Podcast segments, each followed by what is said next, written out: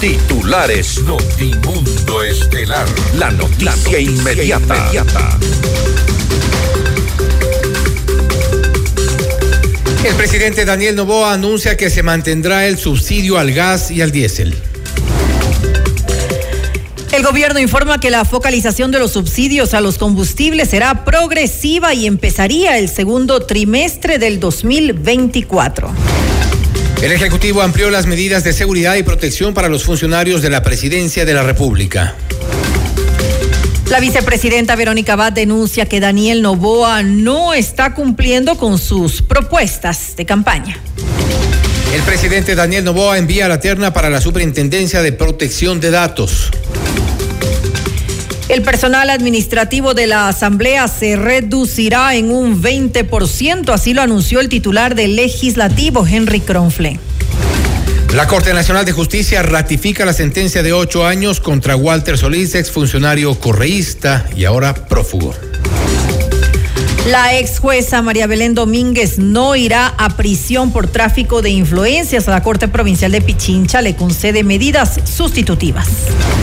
La Corte Nacional de Justicia y el Servicio de Atención a Personas Privadas de la Libertad, SNAI, preparan un instructivo para la repatriación de presos extranjeros sentenciados en Ecuador. En la información internacional, Estados Unidos anunció que reactivará sanciones al sector de petróleo y gas de Venezuela debido a la inhabilitación política de María Corina Machado. La policía de Brasil allanó la casa de Carlos Bolsonaro, uno de los hijos del expresidente Jair Bolsonaro, por una presunta intervención ilegal de comunicaciones. Con el auspicio de... El destino del ahorro lo decides tú. Mutualista Pichincha. Metropolitano. Tu vida es importante para mí. Programa de información apto para todo público. FM Mundo 98.1 presenta Notimundo Estelar. Noticias, entrevistas, análisis e información inmediata. Notimundo, la mejor forma de terminar la jornada bien informado. Conducción, Fausto Yepes y María del Carmen Álvarez. Dirección de noticias, María Fernanda Zavala. Dirección general, Cristian del Alcázar Ponce. Notimundo Estelar. Desde los estudios más modernos del país.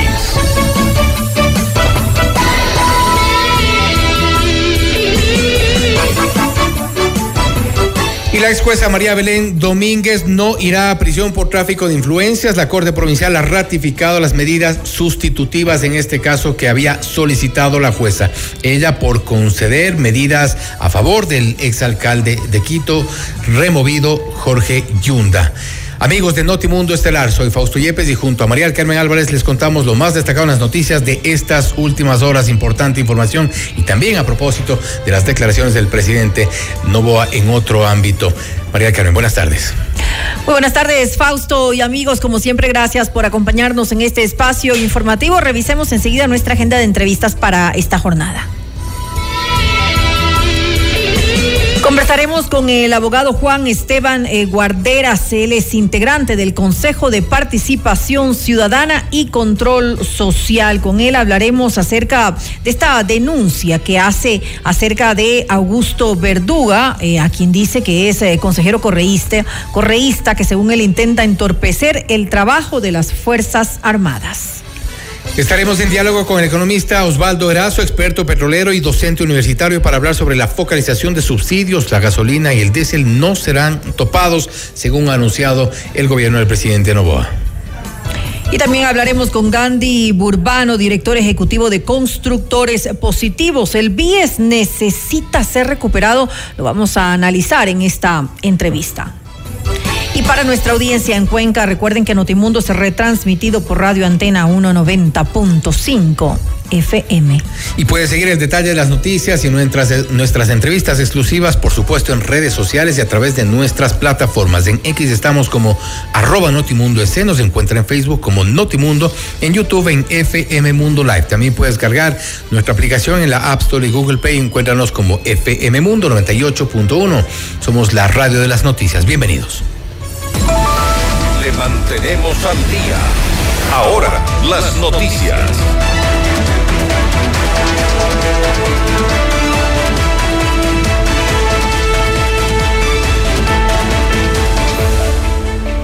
En una entrevista con Ecoavisa, el presidente Daniel Novoa se refirió a la ley económica urgente para enfrentar el conflicto armado interno que busca el incremento del impuesto al valor agregado IVA y ha sido rechazada por otras organizaciones políticas. El primer mandatario aseguró que está de acuerdo con algunos de los planteamientos que han hecho las bancadas, pero recalcó que lo esencial es el IVA. Además dijo que espera que la bancada de la Revolución Ciudadana apoye esta propuesta propuesta.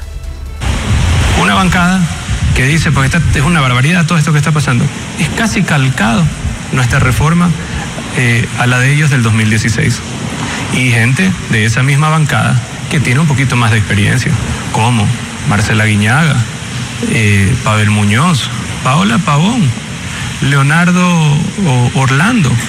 Ellos respaldaron en el 2016 lo que hicieron, incrementar el IVA, tener contribuciones especiales. ¿Usted confía en que ellos reflexionen, en que cambien de opinión, presidente? Yo sí creo que pueden reflexionar. Por más que últimamente pues me dicen ahora que soy bruto y pues que no me considero una persona inteligente, pues ganamos las elecciones y le ganamos a presidente Correa, ¿no? Así lo dijo. Entonces no sé por qué la gente votó por mí. Because he's nice, because he's handsome, there's something incredible.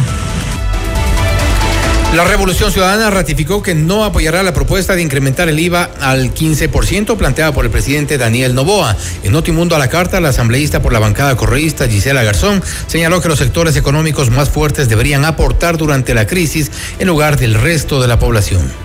Con lo que me está diciendo Gisela entendería que no van a ceder.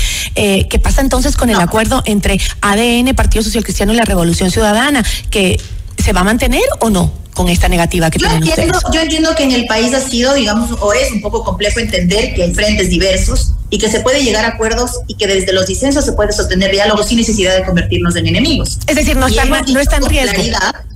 Y hemos dicho con claridad que este acercamiento para instalar la Asamblea no era un cheque en blanco, no cogobernamos con Daniel Novoa, no ponemos ministros, no ponemos gobernadores, no ponemos ningún nivel de gobierno y que cuando tengamos diferencias las vamos a llevar a la práctica, pero que se sinceren las cifras. Okay. Que hablemos de ganancias extraordinarias de la banca, Ahora, que hablemos de los capitales que no han perdido, que hablemos incluso de los negocios de las telefónicas que Guillermo Lazo hizo entre gallos de medianoche, que hablemos de una renegociación de la deuda, que hablemos en serio de decisiones al... Además, la asambleísta Garzón resaltó la importancia de sincerar las cifras que detallan cuánto dinero se necesita para financiar la guerra, el alcance y las zonas específicas en las que se invertirá. Pero que nos expliquen a cuánto mismo atiende la necesidad de la atención de la inseguridad, cuánto mismo es que necesitan para dotar a cuántos policías, en qué tiempo, en qué orden de prioridades, en qué zonas específicas. Esto queremos conocer del Plan Fénix, no detalles estratégicos, no de inteligencia ni de seguridad nacional, frente a la alternativa que presentamos nosotros que cargue eh, impuestos y que cargue el peso de la crisis a sectores como el bancario, por ejemplo.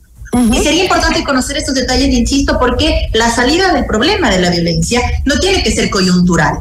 Si no, vamos a seguir repitiendo recetas y momentos puntuales que a la larga no nos sumen en nada a recuperar la paz y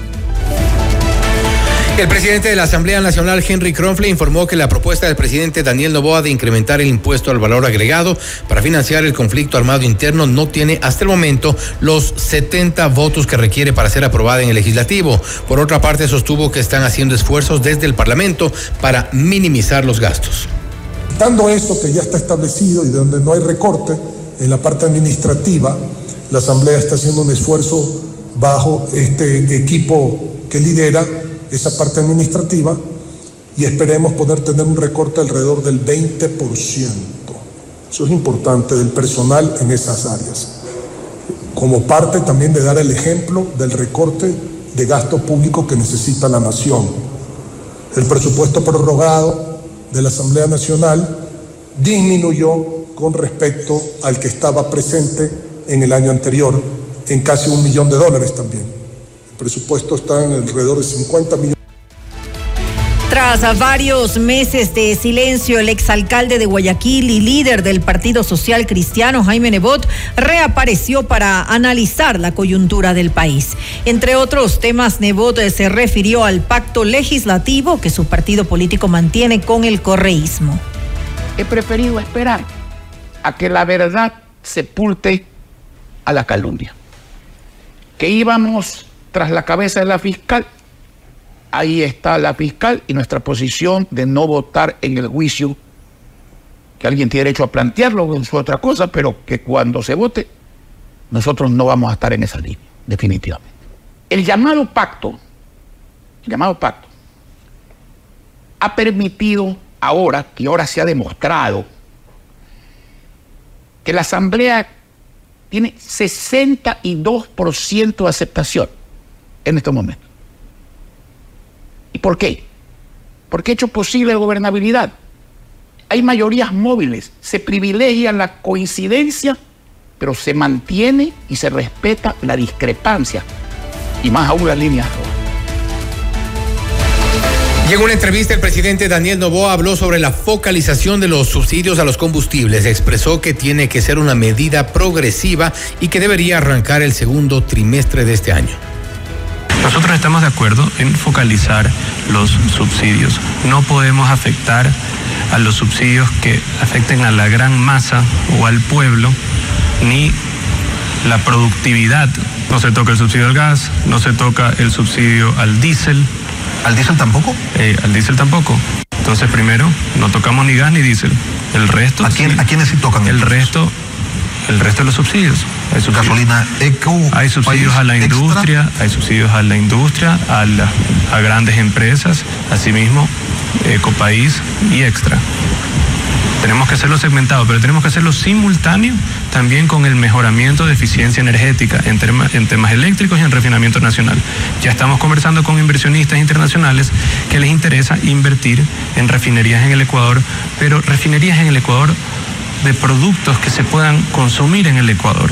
Porque parece un absurdo, pero nosotros refinamos productos que ni siquiera cumplen con nuestras medidas ambientales. El primer mandatario también habló sobre el pago de los salarios de enero a los servidores públicos. Aseguró que ha existido un incremento del gasto para enfrentar el conflicto armado interno y eso ha provocado un aumento en los pagos del Estado. Se van a optimizar instituciones públicas. No es tan fácil eh, como la gente pues piensa. Hay mucho, mucha gente que está con nombramiento, hay cosas que nosotros no podemos violar, nuestro propio código de trabajo, no podemos violar la constitución, pero sí vamos a volver más eficiente el Estado, hacer que produzca más el Estado, cada hora hombre del Estado sea más eficiente, que no existan pipones, que no existan gente que marca pues tarjetas nomás y desaparece, que no existan nóminas fantasmas. Todo eso sí se lo puede hacer si hay la voluntad. Los contratos temporales, ¿a usted ha dado quizás la disposición de que no sean renovados y de que no se contrate a nadie más? En este momento no podemos contratar a nadie más. En este momento no podemos contratar a nadie más. Asimismo, el jefe de Estado hizo un llamado a la comunidad internacional a respaldar a Ecuador en medio del conflicto armado interno. Creo que el mundo debe de apoyar la situación en la que estamos. Estamos en una situación extraordinaria de guerra, el cual eh, por lo menos el equivalente al pago de la deuda del año 2025 y 26 sí debería ser refinanciado o pateado hacia más adelante por la situación extrema en la que vivimos, de fuerza mayor. Sí necesitamos el apoyo eh, del mundo, no solo pues de las multilaterales, necesitamos el apoyo de Estados Unidos, el apoyo de Europa, el apoyo de China, para sacar adelante al Ecuador, que estoy convencido que lo podemos hacer. Eh, creo que la manera en que hemos manejado eh, la economía y nos hemos comportado estos últimos dos, veces, eh, dos meses no pone en riesgo eh, la dolarización. Sí tenemos todavía una capacidad de financiamiento y capacidad de manejo de flujo adecuado y también a los Estados Unidos que nos está respaldando. Entonces la dolarización también está respaldada por el apoyo de los Estados Unidos. Novoa precisó las acciones que se realizarán una vez que finalice el estado de excepción. Adelantó que las Fuerzas Armadas seguirán cooperando con el Servicio Nacional de Atención Integral a Personas Privadas de la Libertad, SNAI. Bueno, primero hay que mantener un esquema de control constante en las cárceles. No podemos volver al sistema del SNAI anterior. Número uno. Número dos, debemos de controlar el hacinamiento en las cárceles. Número tres, debemos de trabajar en conjunto con la función judicial para que no hayan tampoco acciones de protección o habeas corpus o este, tipo de, eh, de acciones en el cual ponen en riesgo la seguridad de ciudadanos.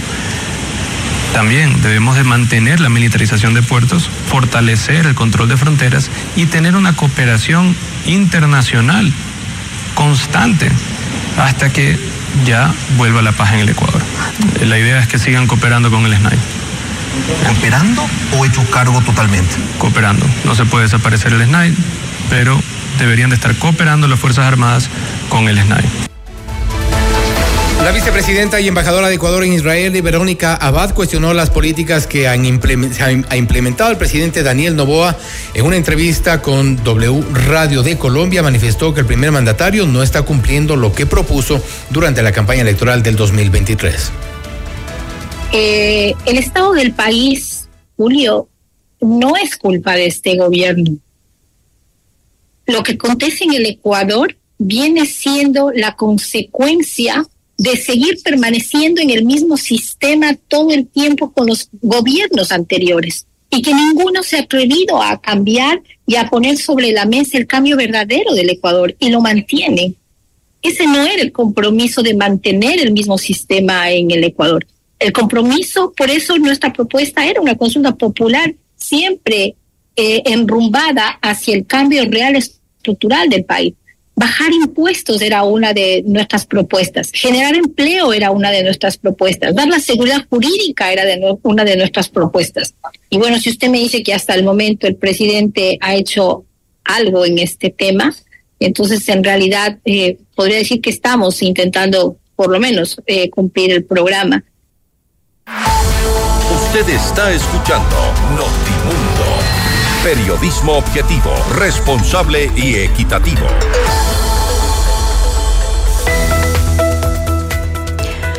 Muchos momentos en un solo lugar. Mall El Jardín. Desde adquirir la última novela de tu autor favorito hasta deleitarte con un exquisito platillo italiano.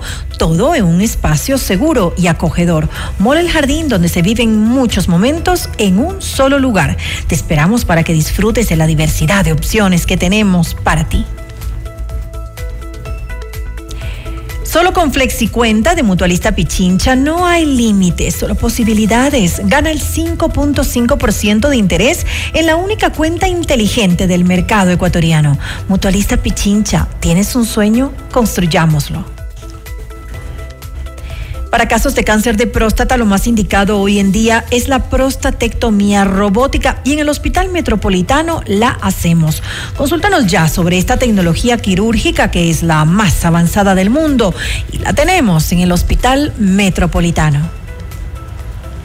FM Mundo invita a tres parejas a Presidente Tour 2024 con Dante Gebel este miércoles 7 de febrero en el Teatro Nacional Casa de la Cultura a las 19 horas. Inscríbete ahora en fmmundo.com y en WhatsApp al 098 999 9819 con la palabra presidente y tus datos personales. El premio incluye una deliciosa cena en Pícaro Resto Grill. Sorteo miércoles 7 de febrero en nuestros programas en vivo. Otra promoción gigante de FM Mundo. Sigue el detalle de las noticias y nuestras entrevistas exclusivas en redes sociales y a través de nuestras plataformas en X en Notimundo EC, en Facebook en Notimundo, en YouTube en FM Mundo Live. Somos FM Mundo 98.1, la radio de las noticias objetividad y credibilidad. Notimundo Estelar. Con María del Carmen Álvarez y Fausto Yepes. Regresa enseguida. Somos tu mundo. mundo. Mira nuestros mejores contenidos. Suscríbete gratis a nuestro canal de YouTube FM Mundo Live. Somos FM Mundo. Comunicación 360. Inicio de publicidad. ¿Viajar, auto, casa propia? La respuesta es simple. Cumple tus metas y sueños ahorrando con planes de ahorro de Mutualista Pichincha, como el plan de ahorro Mi Retiro, que te permite ahorrar hoy para la felicidad del mañana y participar por un viaje a las Galápagos, o el plan de ahorro Mi Vivienda, para mudarte la vida que siempre soñaste y participar por el equipamiento de tu sala, cocina y comedor. En Mutualista Pichincha, el destino del ahorro lo decides tú. Mutualista Pichincha. Porque tu lucha es la nuestra. Llegó el PET Scan con inteligencia artificial al Hospital Metropolitano. Gracias a su innovadora tecnología, imágenes exactas e informes confiables, tomaremos las mejores decisiones para un tratamiento óptimo del cáncer, de manera precisa, confortable y con menor exposición a la radiación. Llámanos al 1-800-H-METRO o ingresen en hospitalmetropolitano.org. PET Scan del Hospital Metropolitano. Tu vida es importante para mí.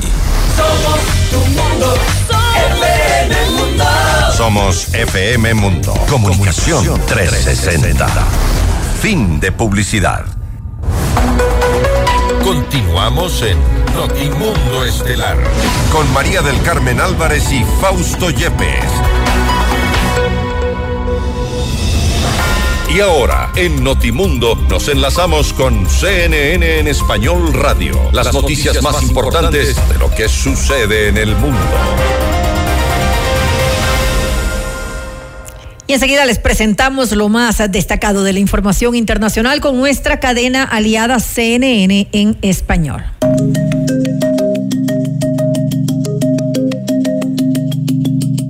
Hola, soy Patricio León desde la Ciudad de México y estas son las cinco cosas que debes saber a esta hora.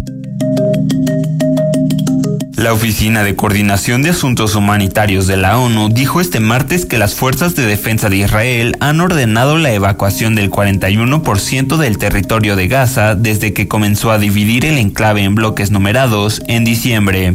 Añadió que desde el mes pasado, 1.158 kilómetros cuadrados de Gaza, que casi 1.400.000 personas consideraban su hogar antes del 7 de octubre, quedaron bajo ese tipo de órdenes. Según la Oficina de Asuntos Humanitarios de la ONU, esa zona contenía 161 refugios que albergan a más de 700.000 desplazados internos. Las fuerzas de defensa de Israel aseguran que han instado a la gente a abandonar determinadas zonas de Gaza para evitar los combates de su guerra guerra contra Hamas. El lunes, los militares israelíes instaron a los residentes de varios distritos de Gaza, incluido al menos un campo de refugiados, a evacuar por seguridad hacia refugios designados en el sur de Gaza. Según la Agencia de Asuntos Humanitarios de la ONU, esta nueva directriz cubría una superficie de poco más de 12 kilómetros cuadrados, lo que equivale al 3,4% de Gaza. Esta zona alberga a casi 300.000 palestinos antes del 7 de octubre y contenía 59 refugios con alrededor de 88.000 desplazados internos albergados ahí. De acuerdo con una publicación en X que hizo el multimillonario Elon Musk el lunes por la noche, su controvertida startup Neuralink ha implantado un chip en un cerebro humano por primera vez. La publicación añade que la operación se realizó el domingo y el paciente está en recuperación. En otra publicación, Musk anunció que el primer producto de Neuralink se llamaría Telepathy y que sus primeros usuarios serán personas que hayan perdido el uso de sus extremidades. El anuncio de Musk podría marcar un hito importante en los intentos de Neuralink por sacar del laboratorio una tecnología potencialmente transformadora de vidas y llevarla al mundo real, pero hasta ahora hay pocos detalles.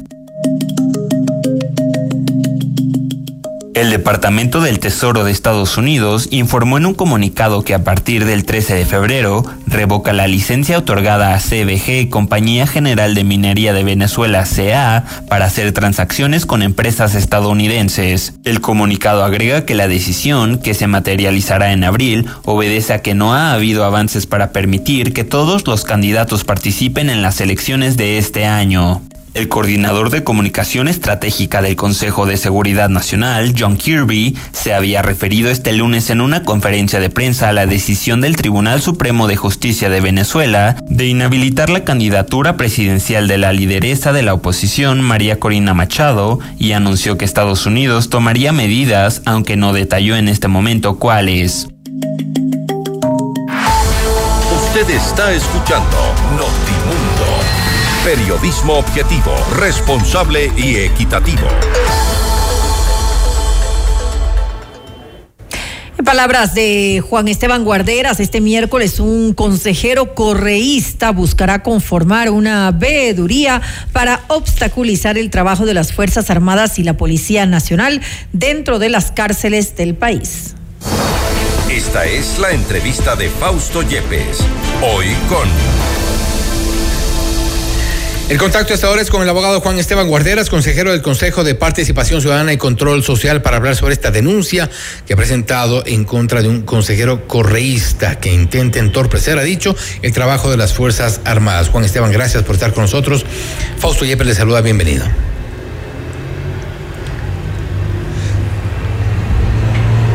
Sí, Aló, Fausto, ¿me escucha? Sí, sí, sí, le escuchamos, le escuchamos perfectamente, Juan Esteban. Estábamos eh, dando la introducción respecto de esta alerta que ha generado también a través de sus redes sociales y nos vamos a referir concretamente a esta propuesta, este, eh, este tema que ha incluido, ha, pedido el consejero Augusto Verduga Sánchez, consejero de Participación Ciudadana y Control Social, sobre incluir la, el tema sobre el inicio de una veeduría desde el Consejo de Participación Ciudadana como segundo punto del orden del día de la sesión eh, número 005 del 31 de enero, es decir, mañana.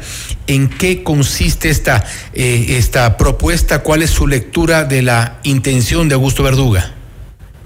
Bueno, mire, de hecho no es, el, el origen de la iniciativa no es de Augusto Verduga, sino que eh, para todo su público verifiquen el Twitter de Rafael Correa el 20 de enero de este mes. Es Rafael Correa quien lo pide. Entonces imagínense lo divertido.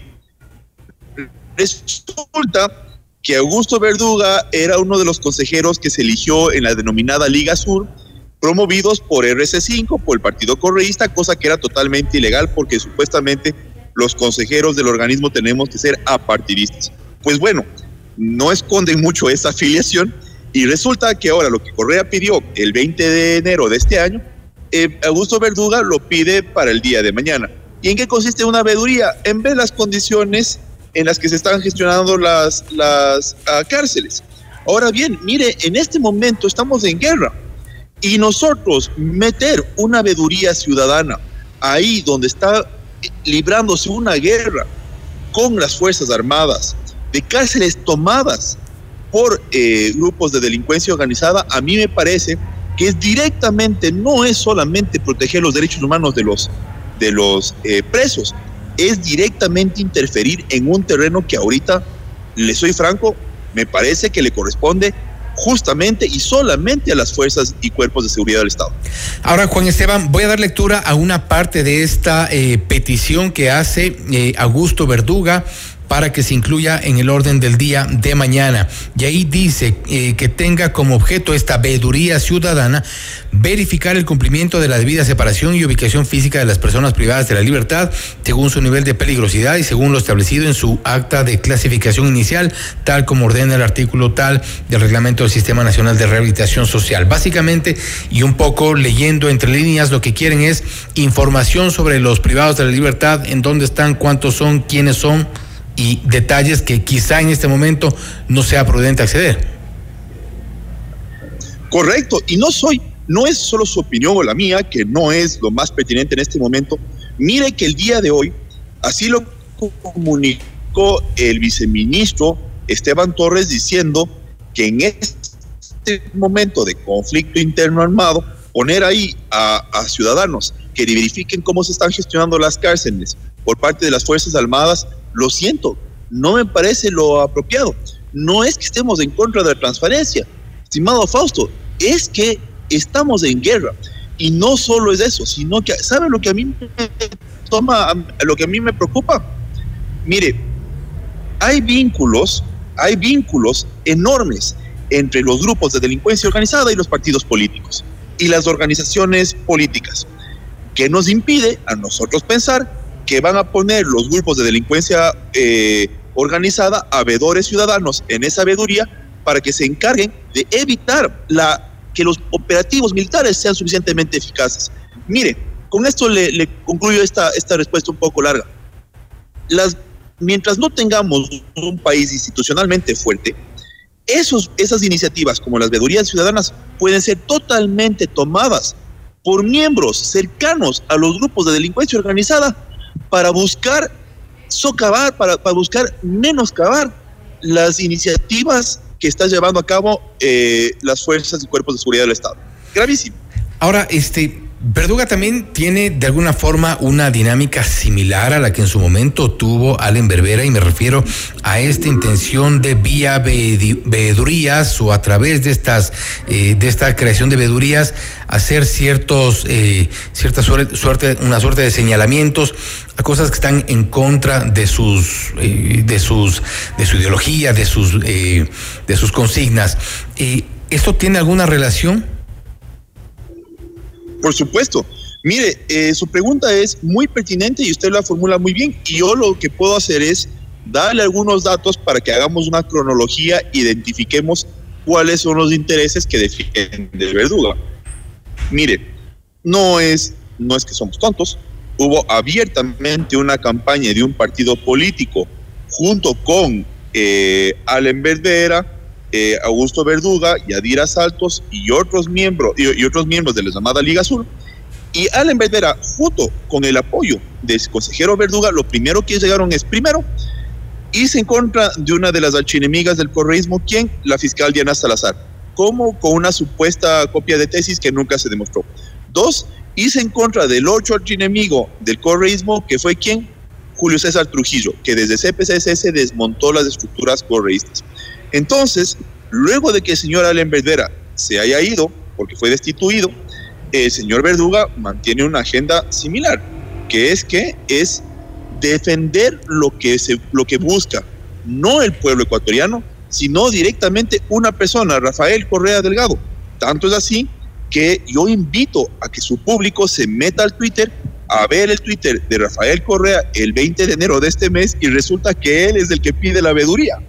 Entonces, qué coincidencia tan loca, obviamente estoy siendo sarcástico, que lo que pide Rafael Correa se instrumentaliza a través de Augusto Verduga, que era el compinche, el colega, el coteja de, de Allen Verdera en la gestión, que también estuvo claramente con una agenda pro-correísta y no en pro de los intereses del país. Ahora, Juan Esteban, una vez que se hizo pública esta alerta, han reaccionado varios eh, sectores, eh, líderes de opinión y también han reaccionado otros consejeros, entre ellos eh, Michelle Calvache. Y Augusto Verduga en su cuenta de X dice, mire, señalando y, colocando también los, los, los posteos de quienes he referido, y dice, miren quienes se oponen a fiscalizar la ubicación que tuvieron los reos en el SNAI de Moreno y Lazo cuando se repartieron los pabellones por cada grupo de delincuencia organizada. Nadie va a entrar a la cárcel a entorpecer nada, dice.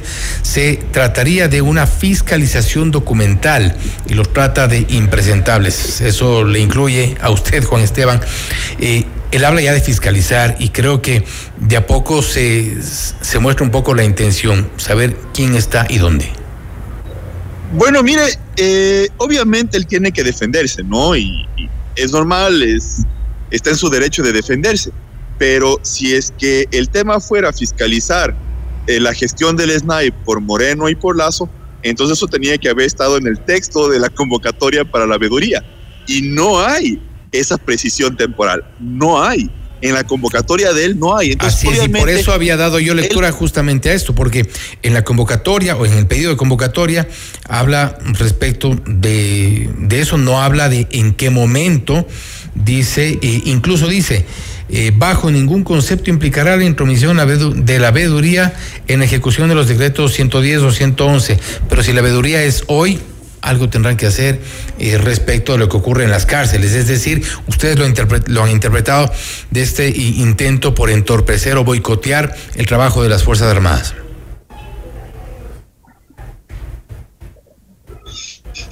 Claro, pero es que mire, eh, o sea, él se saca de la oreja, ¿ah? se saca de lo nunca se ha comunicado. En ningún momento un proceso circunscrito a fiscalizar la gestión de Moreno y de Lazo. Para nada. Eso no dice él obviamente está buscando esta, este, esta ilusión para poder proteger las acusaciones que le han caído de todo el país, porque estamos todos de acuerdo que en este momento poner una veeduría que fiscalice la gestión de las cárceles en este momento temporal, obviamente que puede entorpecer eh, la gestión de los militares, porque obviamente esos veedores podrían eh, Estamos, estamos con las un problema cárceles, de a verificar qué, dónde están los reclusos. Este Juan Esteban, estamos con un problema en la comunicación, a ver si se, se, se estabiliza un, un poco. No. No, en este momento no, no podemos eh, comunicarnos, está eh, poco estable la, la, comunicación. En todo caso, estamos en diálogo con Juan Esteban Guarderas, consejero de Participación Ciudadana y Control Social, hablando sobre esta denuncia que el consejero correísta, dicho eh, Guarderas, intenta entorpecer el trabajo de las Fuerzas Armadas. Se refiere a Augusto Verduga, quien ha pedido la inclusión de un tema en el orden del día de la sesión ordinaria de este miércoles 31 de enero del 2024 y tiene que ver con eh, verificar el cumplimiento de la debida separación, ubicación física de personas privadas de la libertad a nivel nacional. Lo ha interpretado como un intento de boicotear el trabajo de las Fuerzas Armadas. Juan Esteban, escuchamos ahí. Sí, mire, su pregunta es muy pertinente. Efectivamente, yo decía que obviamente señor Verduga tiene que defenderse y tiene que, que, buscar alguna razón para defenderse. Y ha encontrado una razón en algo que no está en el texto, y usted bien lo dijo. En ningún momento de la convocatoria él está diciendo que la veeduría va a circunscribirse a fiscalizar la gestión de Moreno y de Lazo. Eso no dice la veeduría. Él está sacando esa razón de las orejas para buscar una forma de proteger, de defenderse. Pero claramente eso no es lo que está presentado el día de mañana. Ahora, eh, Juan Esteban. Sí, vamos a, a, escuchar una, eh, un extracto de lo que ha dicho Verduga precisamente sobre esta reacción que ha salido en contra de su propuesta de incluir en el orden del día. Escuchemos a Verduga y enseguida lo comentamos. ¿A qué le temen?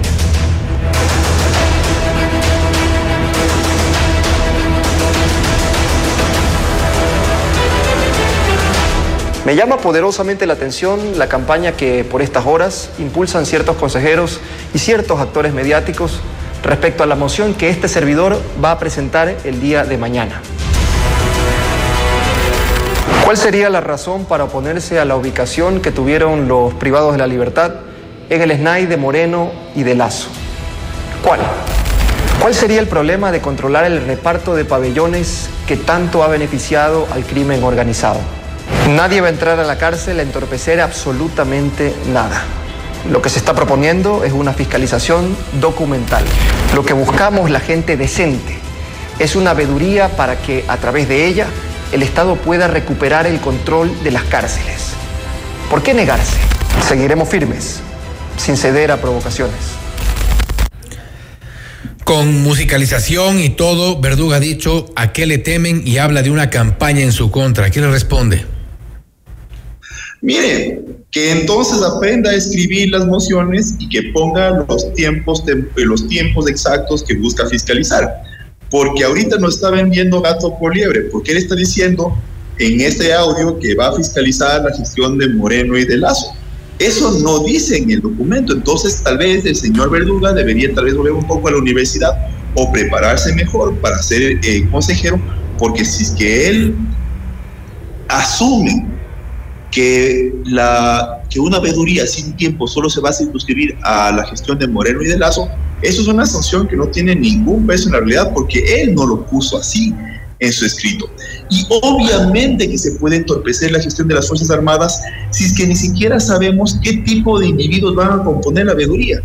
¿Qué impide que sea el primo del tío, del tío, del compañero de Fito el que integre la veeduría? Y que luego desde esa veeduría intente reclamar al Estado responsabilidad por la gestión que esté haciendo las Fuerzas Armadas ahorita. Es decir, en, en ningún momento de la propuesta del señor Verduga se han establecido mecanismos para impedir que esa veeduría sea tomada en control, tomada control por parte de miembros eh, cercanos a los grupos de delincuencia organizada. Entonces, mire, con esto termino. Francamente, tiene este hombre que buscar una forma de protegerse. Y yo creo que la forma de protegerse correcto hubiera sido quitando la moción, pero él no lo ha hecho. Y no lo ha hecho, ¿sabe por qué? Porque esa es una orden que le dio su jefe, que es Rafael Correa, a través de Twitter el 20 de febrero. Entonces, en vez de retirar, lo que busca es un artificio. ¿Cuál artificio? Decir que eso no es para Moreno y para Lazo. Bueno, si eso no dicen los documentos que él ha presentado, él no está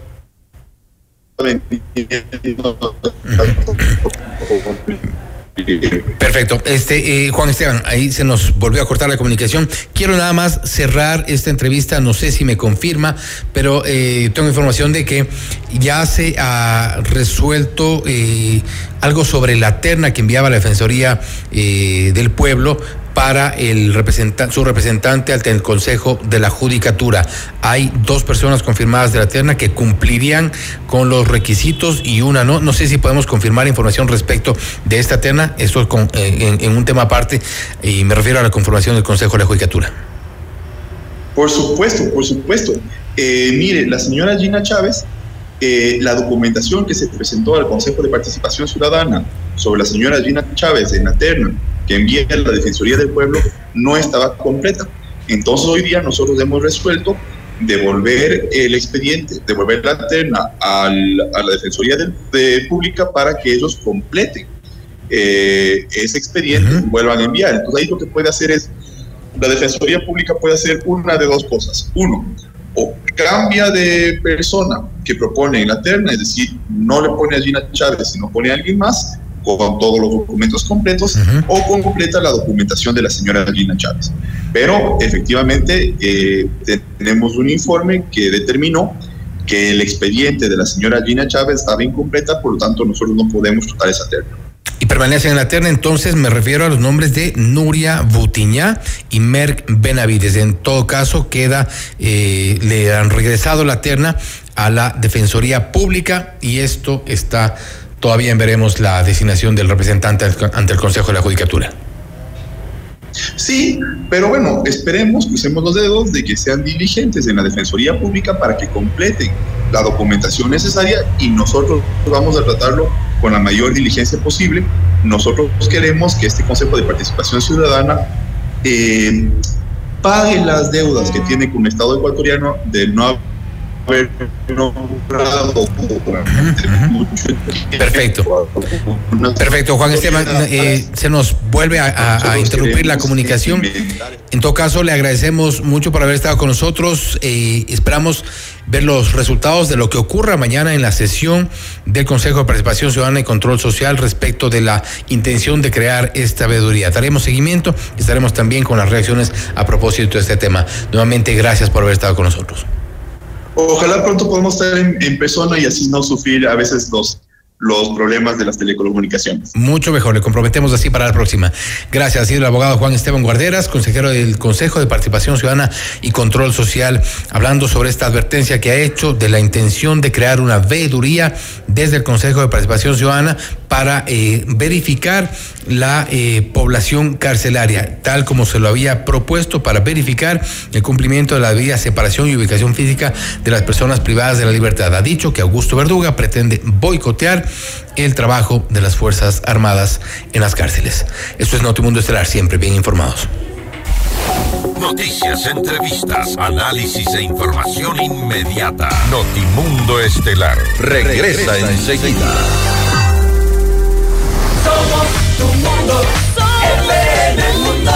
Sigue nuestra transmisión en video FM Mundo Live por YouTube, Facebook, X y en fmmundo.com. Somos FM Mundo. Comunicación 360. Inicio de publicidad. ¿Vas a acompañar a tu novia de shopping? Mole el Jardín te plantea tres momentos para que lo pases increíble. Uno, mientras ella compra, anda al patio de comidas por una hamburguesa. Aprovecha que nadie va a pedirte las papitas. Mm. Dos, pasa por la barbería y sorpréndela con un cambio de look. Tres, no hace falta que sea su aniversario. Oh. Cómprale un regalo. Mole el Jardín. Muchos momentos en un solo lugar. Si quieres vender más en este nuevo año, publicita con nosotros en FM Mundo. Promociona tus productos, destaca tus servicios y brilla en el mercado a través de nuestras multiplataformas. Contáctanos ya a ventas arroba fmmundo.com. WhatsApp 099 003 8000. FM Mundo. Somos comunicación 360. Somos tu mundo. FM Mundo. Somos FM Mundo. Comunicación 360. Fin de publicidad. Continuamos en Notimundo Estelar. Con María del Carmen Álvarez y Fausto Yepes. El presidente Daniel Novoa anunció que la focalización de los subsidios a los combustibles será progresiva e iniciará el segundo trimestre de este 2024. La noticia requiere profundidad. En Notimundo están los protagonistas de la noticia. A esta hora el contacto es con el economista Osvaldo Erazo, experto petrolero y docente universitario para hablar sobre la focalización de los subsidios. La gasolina y el diésel no se toparán, anuncia el gobierno. Economista Erazo, gracias por estar con nosotros. Fausto Yepes le saluda, bienvenido. Estimado Fausto, qué gusto saludarle. María del Carmen y a través suyo un fuerte abrazo a toda su distinguida audiencia.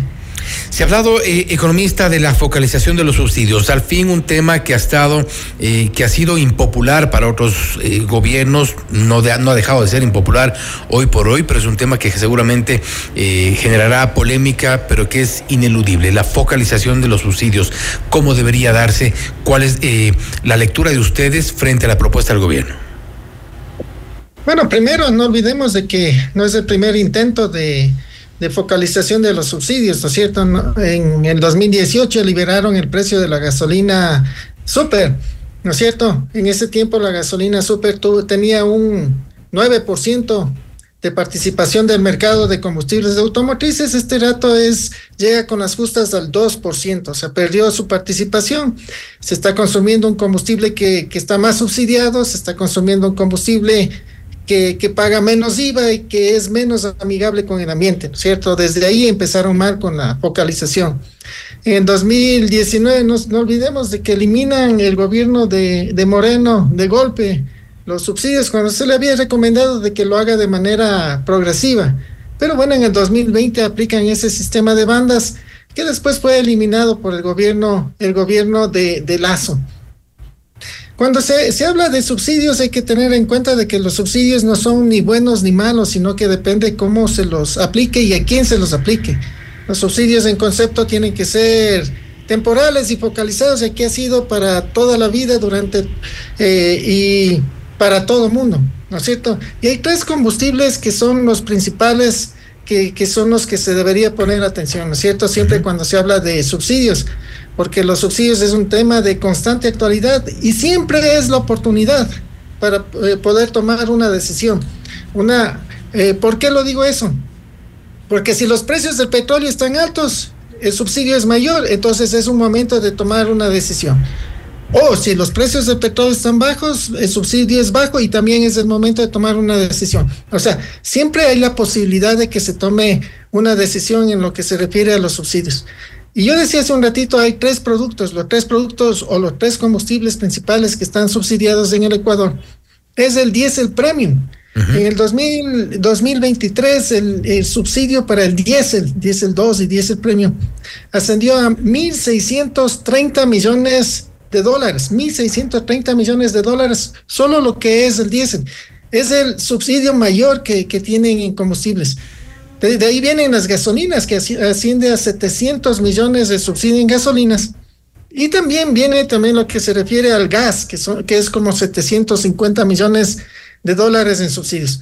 En el 2023 el total subsidios a los combustibles ascendió a más de 3.200 millones de dólares. De allí que la focalización se hace necesaria y mucho más en este eh, contexto del conflicto armado interno y con las necesidades que han sido eh, públicas, evidentes, de recursos para el gobierno, para incluso cumplir con algunas de las obligaciones que se le van quedando pendientes, además del déficit que ya, con el que ya recibió eh, las cuentas del país.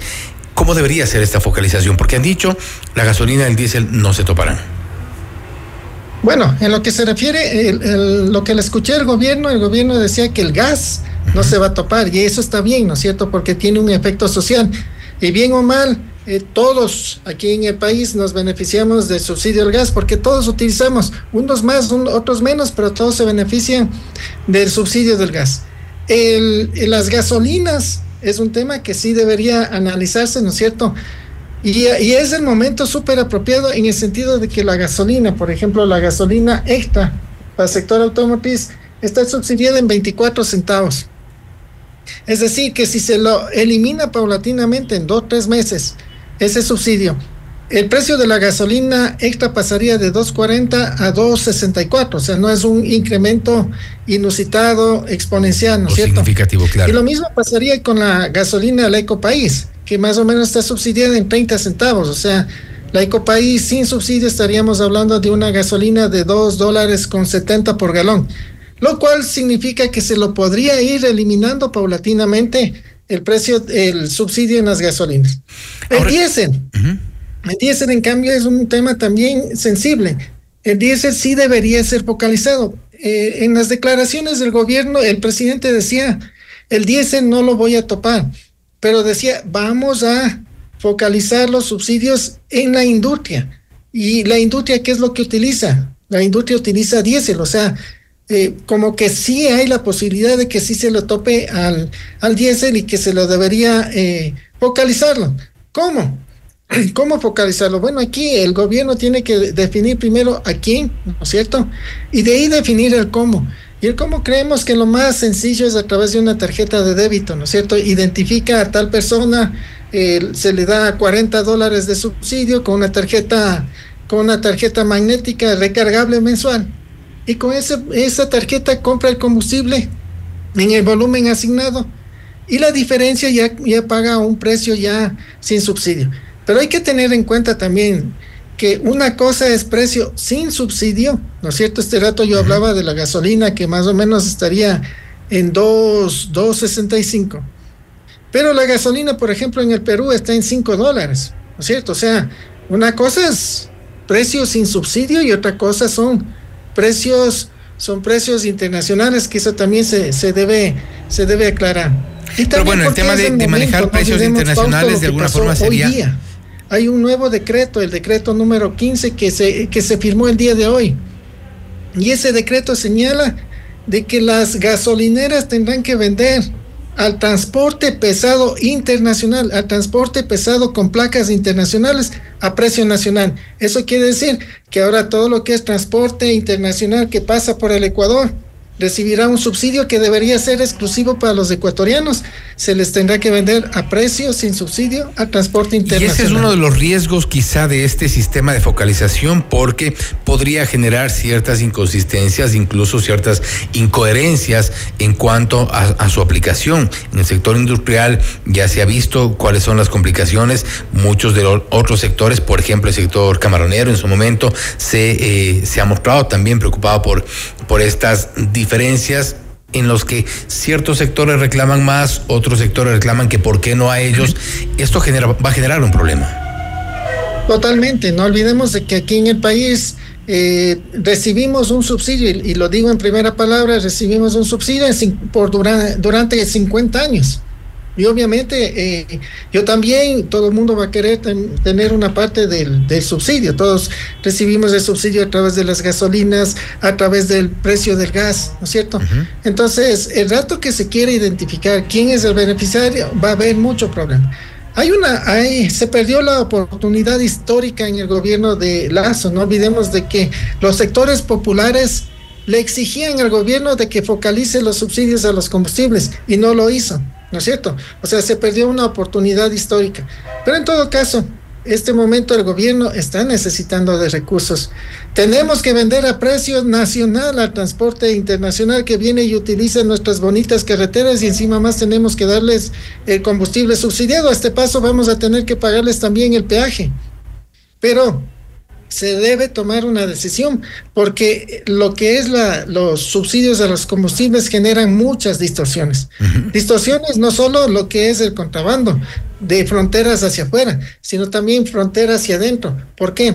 Porque hay un mismo combustible, por ejemplo, el diésel, que para el sector industrial no tiene subsidio, el diésel para el sector automotriz tiene un volumen de subsidio, y ese mismo diésel para el sector eléctrico tiene mayor subsidio que el sector automotriz. Entonces, mientras exista esas diferencias de precios, puede darse la posibilidad de que exista un mal uso de los combustibles. Y ahí está el reclamo de varios sectores precisamente por esta diferenciación que se ha hecho eh, históricamente y, y, muy seguramente tendrán que sentarse a la mesa. Lo importante es que el tema esté ya en debate que se tomen decisiones sobre la focalización, un tema que ha sido postergado por tantos años en cuanto a la gasolina, por ejemplo, y también el resto de los combustibles. Veamos qué es lo que ocurre ya cuando las propuestas estén sobre la mesa. Economista Erazo, nuevamente le agradecemos por haber estado con nosotros. Muchas gracias por la invitación. Gracias también el economista Osvaldo Erazo, experto petrolero y docente universitario, hablando sobre la focalización de los subsidios a la gasolina, el diésel, que según se ha dicho no se toparán, no obstante dice o advierte ciertos el riesgo de que de la aplicación de subsidios para ciertos sectores industriales, en unos casos con mayor eh, necesidad que otros, pero esto seguramente será parte del debate. Esto es Notimundo Estelar, siempre bien informados. Usted está escuchando Notimundo. Periodismo objetivo, responsable y equitativo.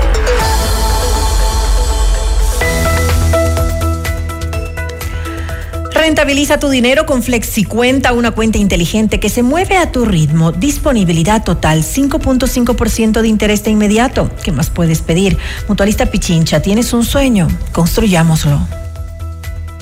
Muchos momentos en un solo lugar. Mall El Jardín. Desde adquirir la última novela de tu autor favorito hasta deleitarte con exquisito plato, platillo italiano. Todo en un espacio seguro y acogedor.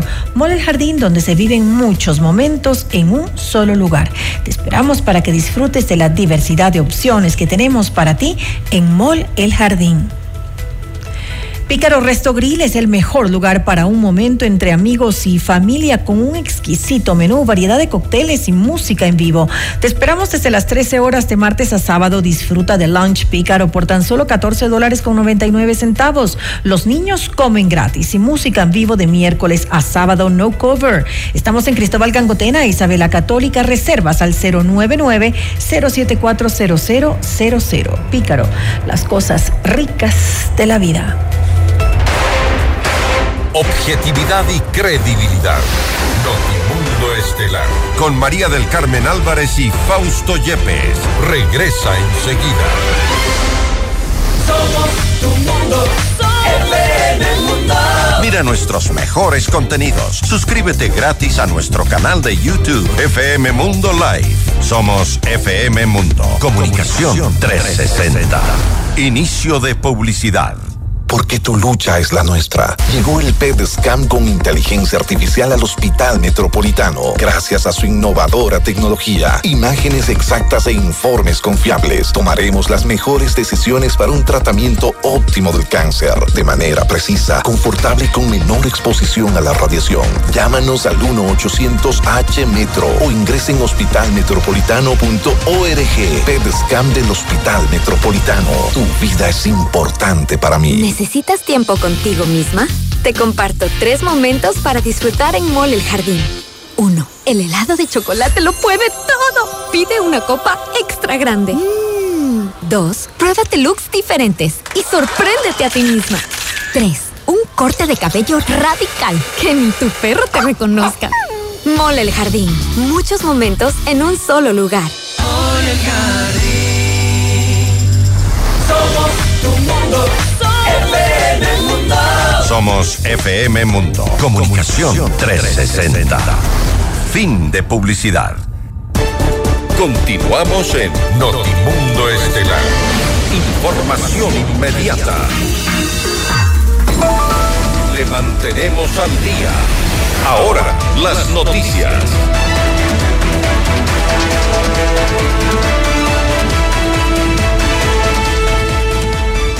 El presidente de la Corte Nacional de Justicia, Iván Saquicela, y el director del Servicio de Atención a Personas Privadas de la Libertad, SNAI, Luis Saldumbide, se reunieron en Quito para delinear la normativa en la que se basará el proceso de repatriación de presos extranjeros sentenciados en Ecuador. La Corte Nacional preparó un borrador de lo que será el instructivo para este procedimiento. Esta primera versión del documento fue expuesta al personal técnico del SNAI y tras una mesa conjunta de trabajo, ambas entidades emitirán un manual oficial para proceder con las repatriaciones. En Notimundo al Día, Jorge Núñez, catedrático de Antropología de la Universidad de Ámsterdam y coeditor del Observatorio de Prisiones 593, consideró que la repatriación de presos extranjeros debe ser analizada a detalle para garantizar los derechos de los privados de la libertad. Entonces, lo que debemos recordar es que cuando una persona está privada de su libertad, el derecho que ha perdido es la libertad, es decir, a movilizarse y tiene que, eh, pero no ha perdido otros derechos, es decir, los estados eh, son responsables de las vidas de estas personas. Eh, en este caso, las repatriaciones deben ser estudiadas. Yo creo que hay suficiente conocimiento en el Ecuador. Eh, yo soy un experto en migraciones, pero hay suficiente conocimiento en el Ecuador para problematizar las repatriaciones y para asesorar al presidente en este tipo de, decisiones que no se deben tomar de cara a, a un público y para mostrar que uno está haciendo algo, sino saber que todos los estados de la región son responsables de las vidas de las personas privadas de libertad. El jefe de Estado Daniel Novoa amplió las medidas de seguridad y protección para los funcionarios de la Presidencia de la República, esto mediante decreto ejecutivo 140. En el documento se dispone que la seguridad y protección de los eh, servidores públicos que presenten servicios en la Presidencia estará sujeta a la condición de recibirla con base al informe técnico y perfil de riesgo determinado por la Casa Militar Presidencial. Novoa argumenta que por las atribuciones y funciones que desempeñan los funcionarios de Carondelet, es necesario regular su seguridad y protección. Más información, la Sala Penal de la Corte Nacional de Justicia ratificó la sentencia de ocho años de prisión en contra de Walter Solís, exsecretario del Agua durante el gobierno de Rafael Correa y quien además está prófugo. La misma pena debe cumplir Marco Rodas, quien se desempeñaba como coordinador general jurídico de la Senagua. Ambos fueron acusados del delito de peculado por fiscalía. Además, los jueces señalaron que todos los sentenciados deberán asumir el pago solidario en partes iguales de dos millones doscientos dieciocho mil dólares por concepto de devolución del perjuicio económico ocasionado al Estado. La sala penal de la Corte Provincial de Pichincha aceptó el pedido de suspensión condicional de la pena de la ex jueza María Belén Domínguez, condenada a tres años de prisión por conceder una acción constitucional a favor del ex alcalde de Quito, Jorge Yunda. En su lugar, Domínguez tendrá que regirse a ciertas condiciones mientras cumple la sentencia en libertad. Deberá residir en un domicilio determinado e informar a un juez sobre cualquier cambio. No podrá salir del país sin previa autorización Deberá presentarse cada tres meses ante un juzgador, no ser reincidente, así como no tener instrucción fiscal por nuevo delito. La Fiscalía General del Estado realizó tres allanamientos en oficinas de Guayaquil y San Borondón en la provincia del Guayas en el marco de las investigaciones que se siguen en contra de Vivian Hernández, cercana al expresidente Rafael Correa y quien es parte de un caso por investigación previa que data de mayo del 2023. En este se investiga un presunto lavado de activos, sin embargo, Fiscalía no ha entregado mayores detalles debido a la instancia inicial en la que se encuentra este proceso. En otra información, el gobierno de Francia entregó una embarcación y equipos de buceo para apoyar a Ecuador en la lucha contra el narcotráfico. La donación se realizó en las instalaciones del cuartel modelo de Guayaquil. En la ceremonia de entrega participó el embajador de Francia en Ecuador y Bertrand Matthew, agregado de policía de la Embajada de Francia en el país. En un comunicado, la policía detalló que el bote semirrígido con motor de 100 caballos de fuerza está valorado en 54 mil dólares y los cinco equipos de buceo completos en aproximadamente 35 mil dólares. En Notimundo a la carta, Roberto Calderón, analista jurídico y político, explicó que los tres acuerdos alcanzados con los Estados Unidos para la cooperación en materia de seguridad permitirán que Ecuador ejerza adecuadamente su soberanía en los territorios en los que lideran los grupos de la delincuencia. Y si nosotros tenemos regiones en nuestro país donde está prácticamente tomado por la delincuencia, donde el Estado no puede hacer un efectivo eh, labor de, soberanía, pues no podemos hablar de que existe soberanía. Por ejemplo, por supuesto, porque estamos hablando de una cooperación en la que entran en juego ya no solamente un factor humano de personal altamente calificado en, en manejar equipos de alta tecnología, sino también eh, poder tener acceso a recursos como son imagen satelital, como son eh, el rastreo que se hace a través, a través de unidades eh, navales con radares mucho más eficaces, mucho más eficientes que los drones que hace mucho tiempo se compró para la Armada, porque el discurso fue, no importa que salga la base de Manta porque vamos a comprar unos drones y vamos a dotarle de tecnología a la Armada, pero esto no fue, no fue real. Noticias, entrevistas, análisis e información inmediata. Notimundo Estelar regresa, enseguida. Somos tu mundo, mundo. Sigue nuestra transmisión en video FM Mundo Live por YouTube, Facebook, X y en fmmundo.com. Somos FM Mundo. Comunicación 360. Inicio de publicidad. Viajar, auto, casa propia. La respuesta es simple. Cumple tus metas y sueños ahorrando con planes de ahorro de Mutualista Pichincha, como el plan de ahorro Mi Retiro, que te permite ahorrar hoy para la felicidad del mañana y participar por un viaje a las Galápagos, o el plan de ahorro Mi Vivienda, para mudarte la vida que siempre soñaste y participar por el equipamiento de tu sala, cocina y comedor. En Mutualista Pichincha, el destino del ahorro lo decides tú. Mutualista Pichincha. ¿Vas a acompañar a tu novia de shopping? Mole el Jardín te plantea tres momentos para que lo pases increíble. Uno, mientras ella compra, anda al patio de comidas por una hamburguesa. Aprovecha que nadie va a pedirte las papitas. Dos, pasa por la barbería y sorpréndela con un cambio de look. Tres, no hace falta que sea su aniversario. Cómprale un regalo. Mole el Jardín, muchos momentos en un solo lugar. Somos tu mundo, FM Mundo. Somos FM Mundo. Comunicación 360. Fin de publicidad. Continuamos en Notimundo Estelar. Información inmediata. El clúster de constructores positivos exhorta a que el Banco del Instituto Ecuatoriano de Seguridad Social BIES tenga una gerencia con liderazgo eficiente y que implemente acciones concretas en beneficio del sector.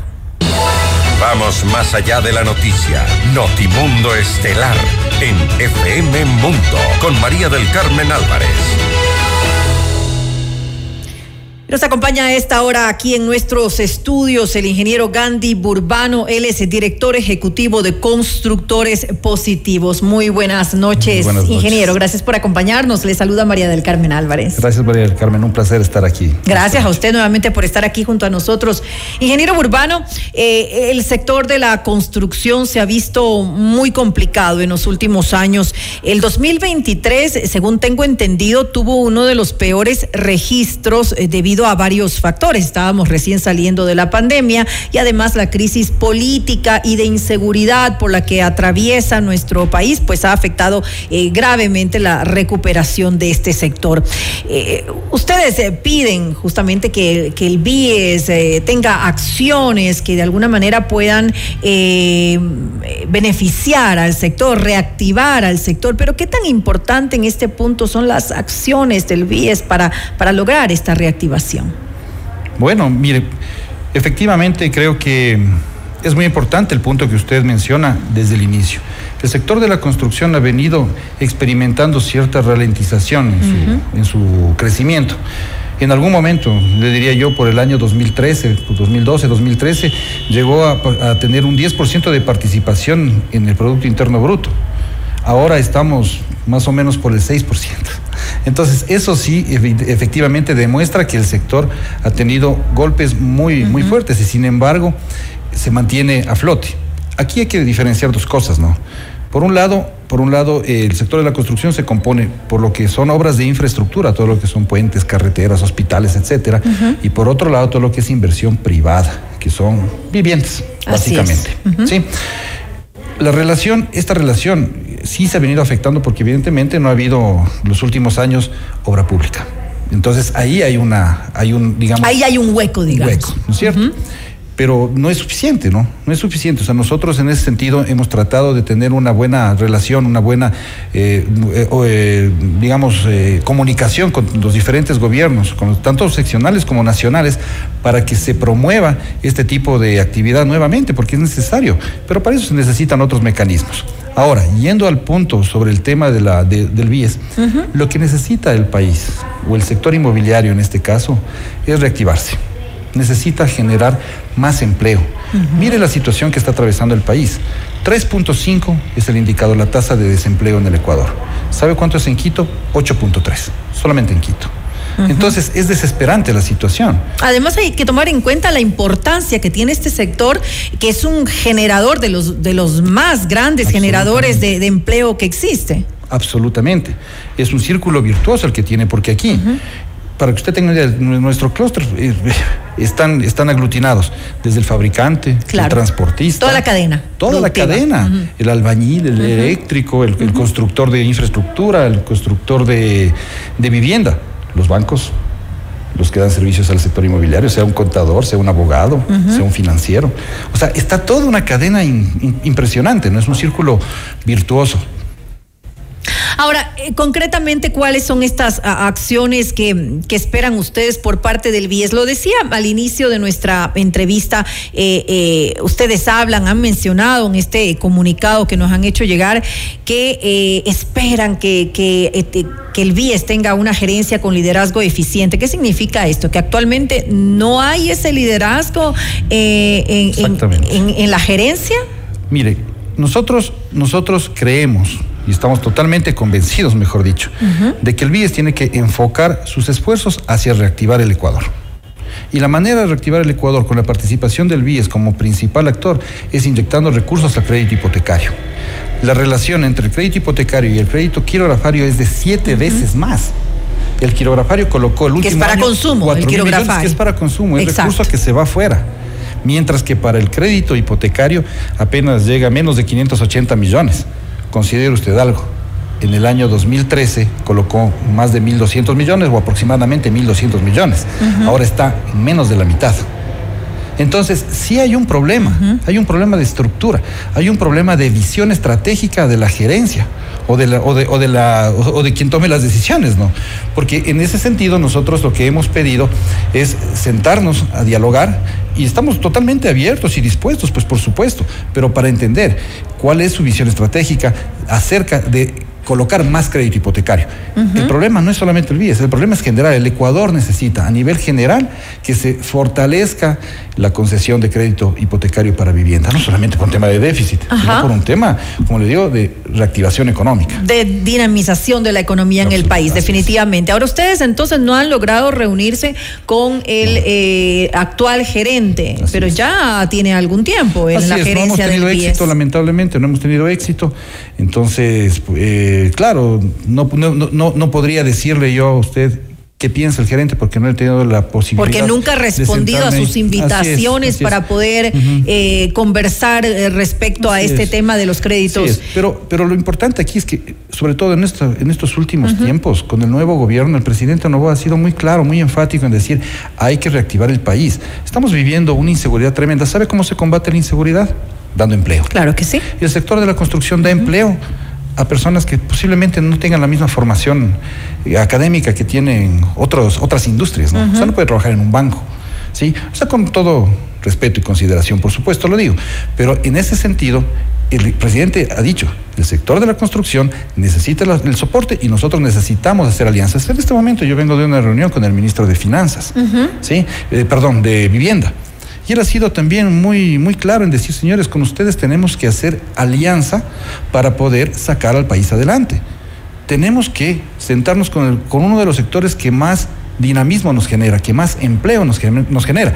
Ojo, y el empleo sabe que provoca también fortalecimiento de la seguridad social, porque el BIES es de propiedad del IES, es decir, de todos nosotros, ¿no es cierto? Entonces, si es que nosotros a través del BIES logramos generar más empleo y empleo formal, eso va a generar mayor es aportación. Es beneficioso para el IES, que también está en una situación crítica ya desde hace mucho tiempo. Ahora, ¿ustedes tienen eh, alguna propuesta o algunas propuestas concretas para eh, poder colocar más crédito hipotecario?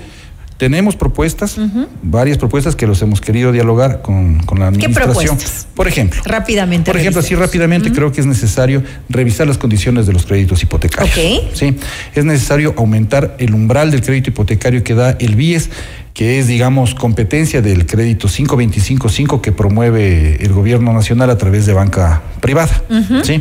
que es para vivienda de interés social y de interés público. El BIES tiene lo mismo, pero el umbral solo llega hasta un valor, que es 90 mil dólares. ¿ya? El, mientras que los otros están colocando en- basados en el salario básico ¿A unificado. cuánto debería llegar? Más o menos a 105 mil dólares. Entonces el BIES pierde ahí este, competi- competitividad. pues. Entonces nosotros le hemos dicho, señores, están perdiendo competitividad, por favor revisemos estas condiciones, mejoremos y convirtámonos en, en ese motor. Para que también sea una opción Claro. para esos, esos ciudadanos que quieren llegar a viviendas que pasan los 100 mil dólares. co- Con, con este límite, por supuesto, con este techo, pero que eh, ahora, actualmente, no lo pueden hacer a través del BIES. O sea, lo podrían hacer, pero pierde competitividad nomás. O sea, una persona que necesita 90, 95 Claro, mil, los ciudadanos 97 no mil. pueden hacerlo a través del IES, a eso me refería. te- Tendría, tendría que aumentar su, su ingreso, su, su cuota inicial. Y eso no es Ya no fácil. resulta Créase. María del Carmen, Ahora, que la está la gente llega con las justas. Llega con las justas. La capacidad de endeudamiento del ecuatoriano está sumamente complicada. Así es. La gente está muy endeudada y nosotros somos conscientes de eso y por eso le exhortamos al BIES a que de no digo que no deje de, que dejen de entregar créditos quirografarios, pero también promueve el crédito hipotecario. La relación es 7 a 1, como le digo. En años cuando el el BIES empezó y los primeros 6, 7 años tiene una relación 1-1, 1-2, hasta 1-5. Y de ahí comienza a crecer el crédito quirografario y a decrecer el crédito hipotecario. Y el crédito quirografario, no le da realmente ningún beneficio al país, como lo hace el hipotecario. O sea, tiene, o sea, es aliviante, yo creo que es, es un crédito muy importante, es, es Por interesante. supuesto. Pero no hablemos solamente de rentabilidad financiera, hablemos también, como le digo, de generación de, de empleo, de fortalecimiento de la seguridad social, de darle sostenibilidad. También. Porque usted le está dando una operación de crédito a largo plazo. Eso le da también este, sostenibilidad en el tiempo. Ahora, ¿qué otra opción? Además de esto de, de aumentar el umbral, eh, también tal vez mejorar la tasa. Esa puede ser una. Se debe analizar el tema ese. Ese también es uno de los factores por los que nosotros queremos y creemos que el BIES debe reactivarse todavía más. Tiene que volver a ser ese, ese motor, como siempre lo he dicho. Desde que se creó el BIES, ha marcado un antes y un después en el mercado inmobiliario. Recuerde usted, antes del BIES, sacar un préstamo hipotecario era muy complicado. Le daban máximo el 70%. Claro. ¿Ya? O sea, de- le, le- le prestaban máximo el 70%, el resto tenía que usted poner. El BIES, primer banco digital. Usted sacaba, la, hace 12 años, sacaba ya en línea el crédito. Era una cosa buena. Hacía mucho más fácil el Mucho más fácil, etcétera, ¿no es cierto? Así es. Ahora, ahora la situación es que las tasas pasivas a nivel global, perdón, a nivel global mundial, están altas. ¿Ya? Y lógicamente se ve afectado también los bancos privados, porque ellos, en cambio, eh, su fondeo proviene de otras, de otras fuentes, y eso sí provoca que se vayan cerrando estas líneas de crédito. Lo primero que va a cerrar el banco son las líneas de crédito hipotecario, porque desde el punto de vista financiero es el, ma- el menos rentable, digámoslo así, ¿no es cierto? Y también se enfocan a colocar microcrédito, a colocar crédito de, de consumo, tarjetas de crédito, etcétera.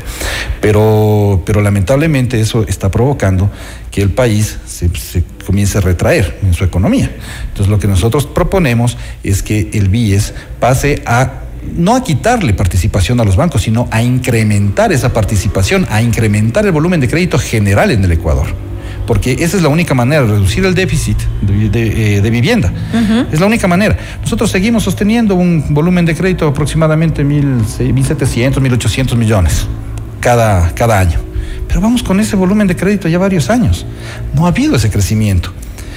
Y le digo por qué. Mira, aquí en esta, en esta gráfica que le voy, a, le voy a dejar, aquí se demuestra cómo el BIES creció hasta el 2014, 15 Y luego empieza y, a com- y decrecer. comenzó a decrecer. Pero mire, los bancos privados crecen, crecen, crecen, crecen, crecen y siguen creciendo.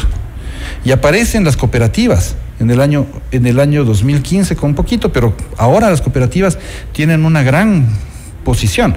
Básicamente, el BIES está colocando ahora el 30% del volumen general. En el 2013 colocaba el 70%. ¿Ya? No, no, no se trata de voy a decir, voy a, voy a decirlo de una manera. Y en el 2013 ni siquiera tenía eh, las cooperativas, ¿no? No, pues todavía, o sea, habían cooperativas, pero, no colocaban. de manera, claro, no colocaban. No aparecían, En, cambio, ahora veo que de pronto, es importante. entonces, es importante. Entonces, si las cooperativas hacen un gran esfuerzo para colocar, ¿qué pasa con el BIES? ¿El BIES perdió mercado? Parece que sí, ¿no? Porque, porque si usted le ve la línea general, o sea, se mantiene. Se mantiene sumando los tres rubros, ¿no? Se mantiene. Con excepción, lógicamente, del año 2020 que todos sabemos lo que pasó. Ahora, habría que ver también si eh, se ha realizado eh, un estudio de mercado acerca de esto, para, para que sea, eh, para poder analizar de qué manera se puede mejorar el, el, tema de los créditos hipotecarios puede ser que haga falta también una estrategia clara. Es que eso es lo que necesitamos construir. O sea, a ver, ¿quién, quién, quién es el llamado en este caso a decir cuál es su estrategia o a compartir cuál es su estrategia o su visión? Hacia, hacia cómo va a potenciar los créditos hipotecarios es justamente las autoridades de los bancos y en este caso del BIES. En este caso nosotros, nosotros totalmente de acuerdo, nosotros le hemos dicho a los bancos, oigan, díganos qué hacemos, cómo, cómo, cuáles son las tendencias que, tienen, ustedes tienen la información y nosotros vamos a construir en donde sea de construir o, vamos a, o vamos a generar soluciones que vayan acorde a lo que busca el mercado, lo que buscan los clientes. Para eso hay que estar claros en lo que está buscando eh, eh, el mercado. Nosotros de nuestro lado. Cada uno de los, de los constructores hace su estudio de mercado y dice, yo aquí voy a construir suites, aquí voy a construir casas, aquí voy a construir departamentos, voy a, a mezclar. Pero todo nace de, un análisis. El BIES tiene un montón de productos. Le hemos también propuesto. Oye, BIES, tú no llegas a, los, a, la, a la base de la pirámide porque entrega créditos a los que están afiliados a la seguridad social, ¿no es cierto? Pero hay personas, hay miles de personas que son independientes. Esa es una propuesta adicional que ustedes han hecho. Una propuesta adicional es, oye, un poco distribuye. Tienes, tienes productos, por ejemplo, para adquisición de terrenos, para construcción de viviendas en terrenos. Que no sea solamente, que no vaya dirigido solamente para afiliados. No, eso no, eso no podría hacerse. Claro, eso, eso, le iba a decir, porque eso, eso, lo veo más complicado. pero coja ya su mercado, su nicho de mercado y dele con toda la fuerza con estrategia comercial y con estrategia de negocio. Porque al final del ejercicio, para el banco, tiene que existir esa visión de negocio, que tenga un enfoque hacia atender al más necesitado. Porque en el caso del Bilbies no, no es cualquier banco, es el Banco de la Seguridad Social, es el suyo, es el mío, es el de todos los ecuatorianos. Entonces nosotros sí demandamos del BIES este tipo de beneficios y de fortalecimiento de la seguridad social. Entonces... Ahora, ¿qué van a hacer? Em, tengo entendido que ustedes se reunieron con algunas personas del, eh, del BIES. Sí, o sea, el, gerente nos ha delegado a hablar con, su equipo, entiendo, de confianza, pero, pero sí, nos reunimos. Lamentablemente no, no, no hubo una sinergia, digámoslo de alguna manera nos recibieron nuestra presentación y, nada más. No han llegado entonces a no, es que, es que como le, es que como le digo, María del Carmen, tenemos que sentarnos con el gerente, pues. Claro. Y van a seguir entonces intentando llegar a la gente para poder hablar sobre esto, que es un tema importantísimo, ¿no? Eh, no solamente por, por eh, eh, impulsar al sector nuevamente, la reactivación del sector que, que, que, en estos momentos lo necesita, sino por lo que hemos conversado aquí durante esta entrevista, es un sector que genera en toda la cadena productiva gran cantidad de trabajo, que es lo que más necesita el país en estos momentos. Ahora también es importante eh, señalar que en Ecuador todavía hay déficit de vivienda. Altísimo. Todavía hay, no es, eh, no es un, tema que, que, tampoco debería dejar de ser considerado por parte de las autoridades del BIES. Entonces, em, me quedo con eso. ¿Esto qué es? Aquí está el déficit de vivienda, 665 mil unidades. Esto es a nivel nacional. A nivel nacional. Sí, es un problema que todavía, que todavía tenemos aquí en el país. Realmente es un tema importantísimo. Esperemos que puedan ustedes eh, conseguir esta reunión directamente con el gerente, creo que es Jorge Muñoz, ¿cierto? El gerente del BIES, Jorge Muñoz, para que de alguna manera pues se puedan tomar esas acciones que son tan importantes para eh, colocar más crédito hipotecario aquí en nuestro país. Así es, cabe decir que en las reuniones que hemos tenido ahí sí con el ministro de Finanzas, con el ministro de Vivienda y otras autoridades, todos están haciendo un esfuerzo por esto. Entonces necesitamos también que se gatille desde el banco para que se pueda generar pues ya las acciones concretas, porque el banco se queda las acciones concretas y nosotros estamos pues para apoyar y para pues, lógicamente ser parte de este de esta gran cruzada que el país necesita ahora. Que así sea, definitivamente, acciones concretas y una estrategia clara. Gracias nuevamente al ingeniero Gandhi Burbano, director ejecutivo de Constructores Positivos por habernos acompañado en este espacio. A las órdenes. Muy amable. Las noticias, las reacciones, la opinión. Notimundo hace la información del Ecuador con María del Carmen Álvarez y Fausto Yepes. Los acontecimientos más importantes en el mundo se los contamos a continuación.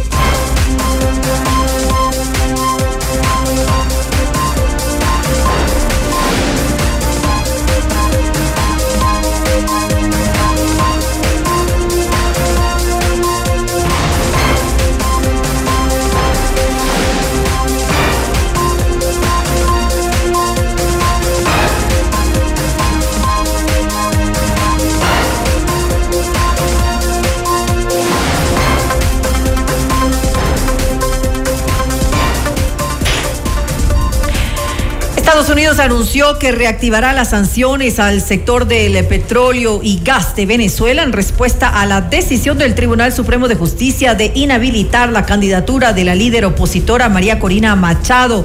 Washington informó su decisión de no renovar a partir del mes de abril la licencia general 44 que había otorgado en apoyo al acuerdo de Barbados, el cual se firmó en octubre del 2023.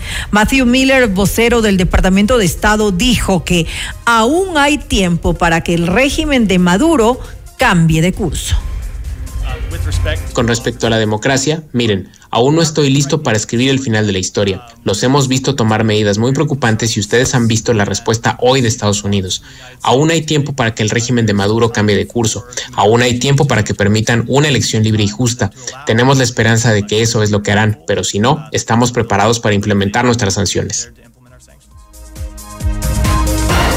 Y alrededor de 19 personas fallecieron y otras 22 resultaron heridas tras un accidente de tránsito en el estado de Sinaloa, en México. El siniestro se dio cuando un autobús y un camión de carga chocaron de frente mientras se movilizaban por la carretera denominada Maxi Pista.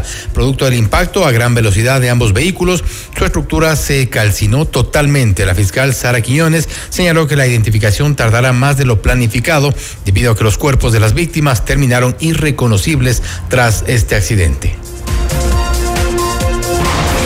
La Policía Federal de Brasil allanó la casa de Carlos Bolsonaro, concejal de la ciudad de Río de Janeiro y uno de los hijos del expresidente Jair Bolsonaro, en el marco de una investigación sobre una presunta intervención ilegal de comunicaciones que se habría realizado en el anterior gobierno.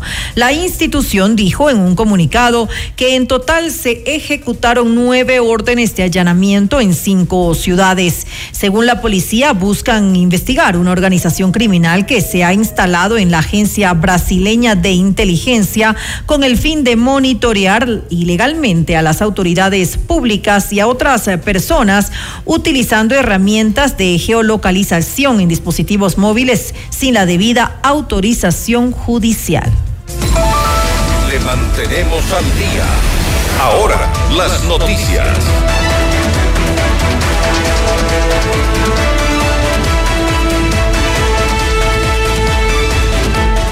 El presidente Daniel Novoa emitió el decreto ejecutivo 150 mediante el cual dispone que las gasolineras de Ecuador vendan el diésel premium a los vehículos de transporte pesado con placas internacionales al mismo precio en el que se vende este combustible a los vehículos nacionales, es decir, los transportistas de otros países que entren a Ecuador pagarán un diésel subsidiado por el Estado ecuatoriano. El transporte de carga y de pasajeros de placa ecuatoriana paga un valor subsidiado de diésel de 1.75 por galón y 2.40 por gasolinas de bajo octanaje como la Extra y Eco País. Otras noticias. El movimiento político construye entrará en un periodo de examen en el Tribunal Contencioso Electoral por no presentar su informe económico del ejercicio fiscal 2022. Así lo informó el vocal del Consejo Nacional Electoral, José Cabrera. El informe que está siendo conocido en este punto del orden del día es de fecha 6 de junio del, dos, del año 2023 razón por la cual expreso mi preocupación ya que han transcurrido siete meses desde que el área técnica generó el referido informe que el día de hoy está conociendo el pleno del órgano electoral, solicitándole se tomen los correctivos correspondientes dentro de la institución para que estos particulares, como en este caso, no se vuelvan a repetir. De igual manera, espero que se, se abra la investigación y se sancione a quien ha incumplido con, esta demora, ha incumplido con su trabajo y como es dicho, no se rompa la cuerda por el punto más flojo, ¿no?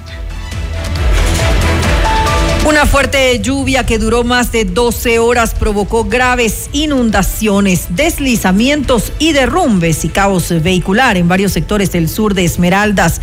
Según información preliminar proporcionada por el Cuerpo de Bomberos de la ciudad, aproximadamente unas 300 familias han resultado afectadas por el desbordamiento de los ríos Teaone y Esmeraldas que han arrasado con viviendas, cultivos, animales y enseres.